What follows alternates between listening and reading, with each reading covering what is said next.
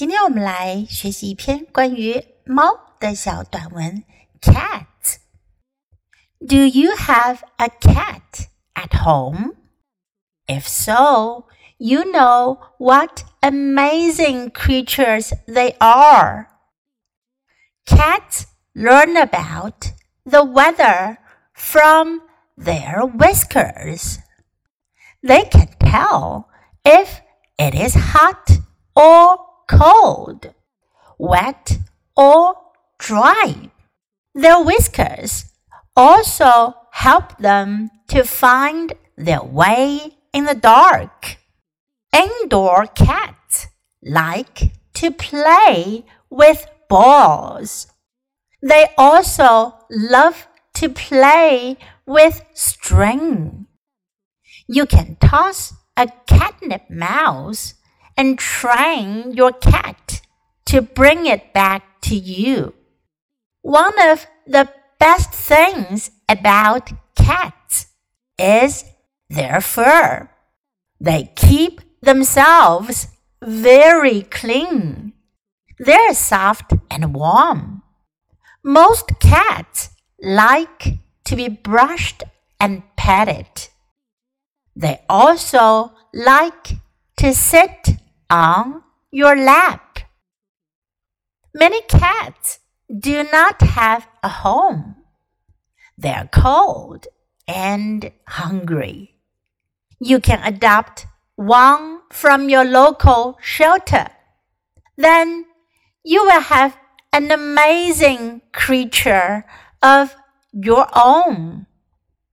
我们来看看，在这篇短文中，我们有哪些生词需要掌握一下 ？Amazing，了不起的、神奇的；amazing creature，生物；creature。Cats learn about the weather from their whiskers.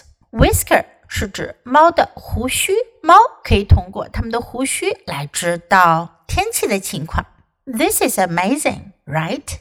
这也很神奇，对吗？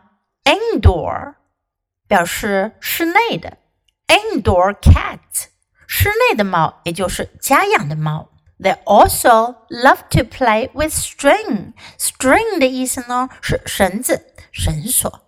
String. You can toss a catnip mouse.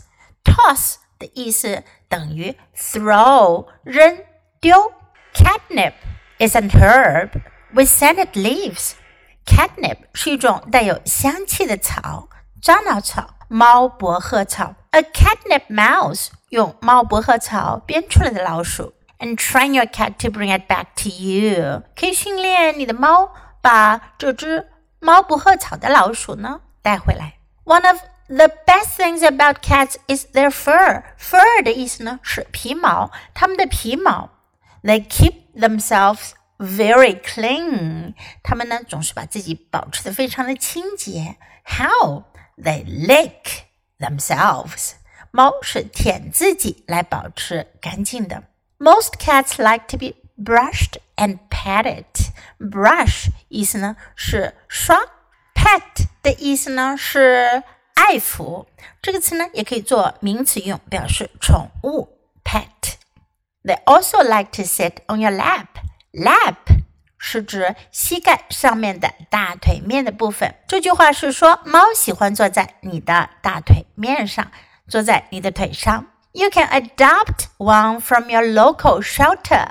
Adopt 是收养、领养的意思。Shelter 呢是指庇护所，local shelter 当地的庇护所。这里呢是指一些动物的庇护所、收容所。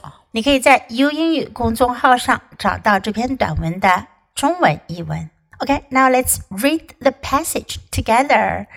现在来跟 Jess 老师一起读一下这篇短文吧。